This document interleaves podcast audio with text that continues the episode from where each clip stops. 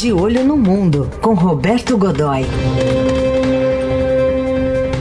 Momento da política internacional aqui no Eldorado. Oi, Godoy, bom dia. Bom dia, Heisen. Bom dia, Carol. Bom dia, amigos. Oi, bom dia. Bom, tivemos a posse ontem do novo presidente do Uruguai, o Lacalle Pou, e prometendo mudanças no, no, no país. A gente tem um trechinho aqui do discurso dele na posse, e aí você já comenta. Amigos e amigas, uruguayos todos, en cualquier ciudad, en cualquier pueblo y en el medio de la campaña. Por séptima vez consecutiva, el Uruguay se apresta a vivir un cambio de mando entre dos presidentes electos por el pueblo. La política y el gobierno son al fin y al cabo eso, servicio. Y por eso el gobierno que hoy empieza pretende con sus empleadores tener una relación transparente, de comunicación constante, para poder generar confianza. E ele falou muito em não ter ideologia dominando o Mercosul também. O que, que você analisa dessa, desses primeiros, dessas primeiras declarações do Lacalipo, Godoy?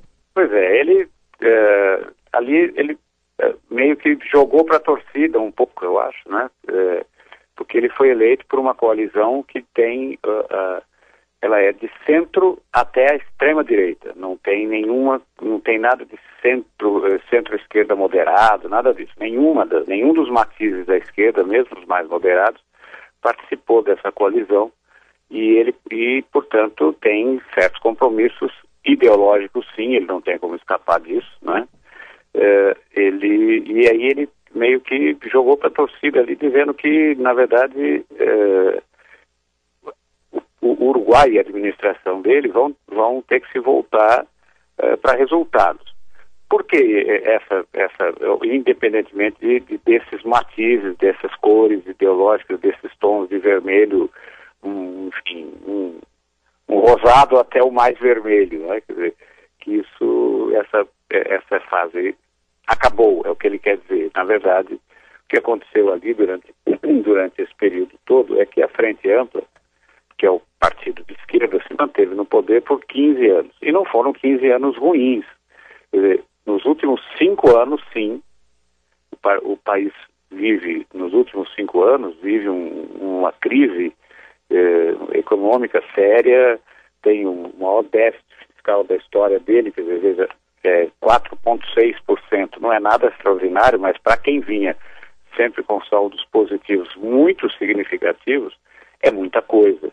E num país pequeno, né? Dizer, você vê ali, ele tem uh, o, o, são pouco, é, três, menos de 3 milhões e meio de habitantes, né?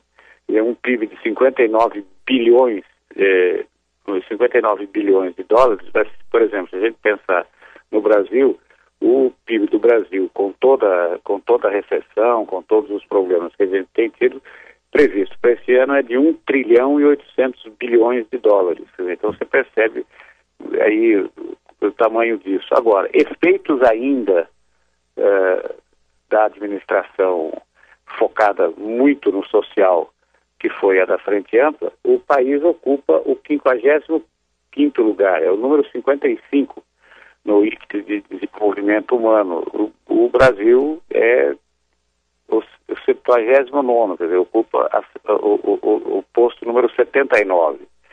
Então você percebe bem as diferenças por aí.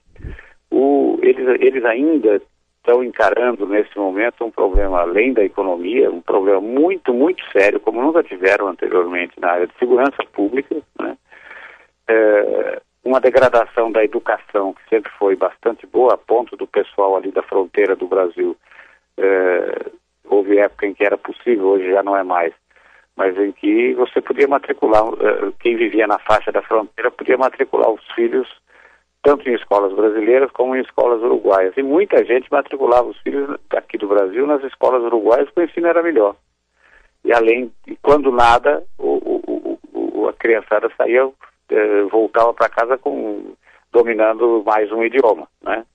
E eh, o, o, currículo era reconhecido aqui, enfim, havia uma opção de benefícios desse tipo, isso já não acontece. Agora, uh, o que ele está fazendo ali é chegar com um, um, pacote debaixo do braço ali, que é a lei de, é, aprovação urgente, de, de, de, apreciação urgente, urgente apreciação, na verdade, que tem 457 artigos que cobrem o universo ah, que vai é, da importação do petróleo até a regulamentação da produção de linguiça caseira. Hum. É. Tá bom para você? Tá bom. É, agora, veja só, não é só isso, né? Ele tem ali, é, veja, ele tem ali uma, um, uma série de outras questões, a gente está brincando com essa história da linguiça, mas na verdade ele tem um problema muito sério aqui. O, o que o governo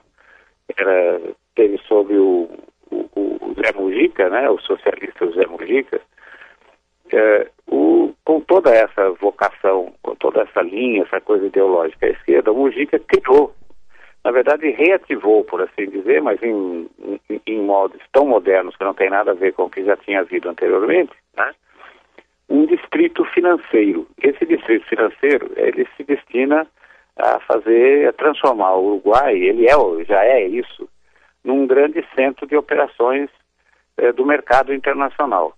O pessoal que desce ali no aeroporto de Carrasco vê bem à, à direita, está indo na direção da capital, Montevideo, ali um, uma coisa assim toda modernosa, com edifícios grandes, com aqueles eh, cobertos de vidro e aço e tal, essa coisa, é ali que funciona. Você tem já hoje representações de quase todas as grandes organizações financeiras mundiais. Eh, as regras eram de estímulo, né, no primeiro momento, foram estabelecidas para atrair esses grupos elas têm que ser modificadas, porque nesse momento está ficando uma coisa do tipo assim, meio casa da manjoana, né? Alguma, algum tipo de algum tipo de, de, de, controle maior do que existe anterior a, atualmente, principalmente quanto a, a, informações a respeito de dinheiro vindo de crime do colarinho branco e coisas assim que acaba não, não é um paraíso fiscal, veja bem, não é um paraíso fiscal, mas de certa forma tem certos cuidados eh, de sigilo quanto ao acesso à informação, essa coisa toda, que incomodam. Né? Uhum. Ontem, durante a posse, teve lá o, o, o, rei da Espanha, o Felipe de Espanha, que na véspera eh, foi recebido eh, pelo Lacaio com um churrasco né, na casa dele, Lacaio. aí também estavam lá o Mário Abdo Benítez, do, do Paraguai, o Sebastião Pinheira, do Chile, o Alberto Fernandes da Argentina não foi, embora tenha sido convidado, e também e não foram convidados o Nicolás Maduro da Venezuela, o presidente de Cuba, uh, Nicarágua, enfim, os, os, os radicais de, os radicais de esquerda não apareceram, que é mais uma sinalização de que essa história de que um, o Uruguai vai encarar um, um uma administração sem ideologia, uhum. é um pouco conversa fiada, né? É. De qualquer forma, fica esse exemplo é, de um processo, uma transição bastante tranquila, né? O próprio tranquila. presidente aplaudindo o Vacalipou, ele que é um conservador, não, não é radical, demonstrou isso é, tanto nessa transição quanto em projetos que ele já apresentou de legalização, por exemplo, do, do cultivo para uso pessoal da maconha, né? Sobre aborto, é, enfim. É um, é aquela, é um tipo para a gente ele, ficar de olho. E, é, e em certa medida ele, ele é, apoiou, ele só queria que fosse diferente, uhum. né?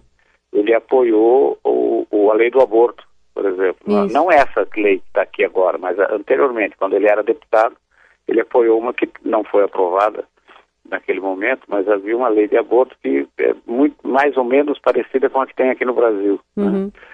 em risco para a mãe e tal, se a criança não, não tiver chance de sobrevivência, enfim.